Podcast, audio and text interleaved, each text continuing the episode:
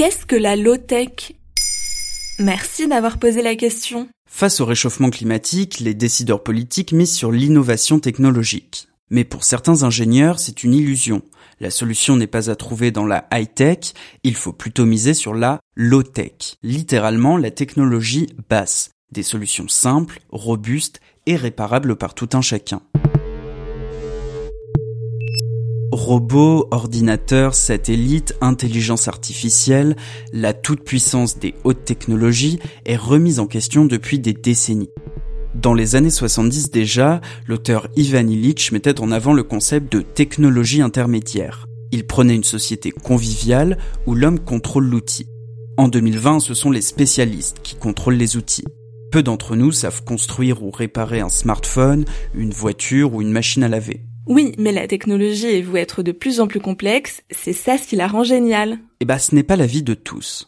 Face aux énergies renouvelables, aux nano, aux biotechnologies ou aux imprimantes 3D, des scientifiques alertent. Ces techniques consomment des ressources rares, sont trop complexes et difficiles à recycler. C'est le cas de l'ingénieur Philippe Biwix qui a consacré un livre, L'âge des low-tech, sorti en 2014. L'idée portée par les adeptes de la low-tech pourrait être résumée ainsi. Faire plus et mieux avec moins.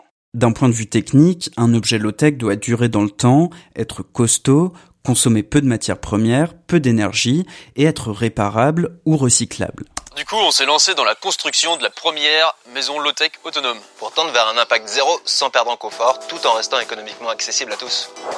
Alors certains essaient de concevoir des maisons, des voitures, des techniques agricoles et même des ordinateurs low-tech. Attention cependant, Philippe Biwix rappelle que les matières renouvelables ne sont pas infinies. Penser qu'on peut continuer à construire autant avec d'autres techniques serait illusoire. Avant de savoir comment produire mieux, il faudrait accepter de produire moins. Encore des gens qui veulent qu'on revienne à l'âge de pierre, quoi. Pas forcément. Tous les défenseurs de la low-tech ne remettent pas en question les progrès permis par la haute technologie dans le domaine de la santé, par exemple. Mais la question qu'il pose, c'est a-t-on vraiment besoin de la technologie de pointe dans tous les aspects de notre vie?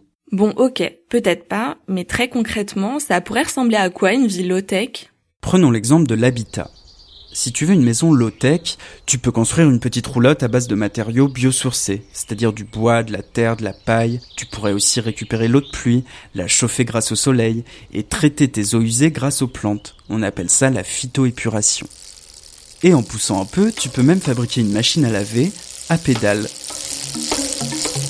Ok, je suis prête à faire un effort. Par où je commence pour me mettre à la low-tech? Eh bien, tu peux te lancer dans des études d'ingénieur. Figure-toi que la low-tech commence même à être enseignée dans ces écoles.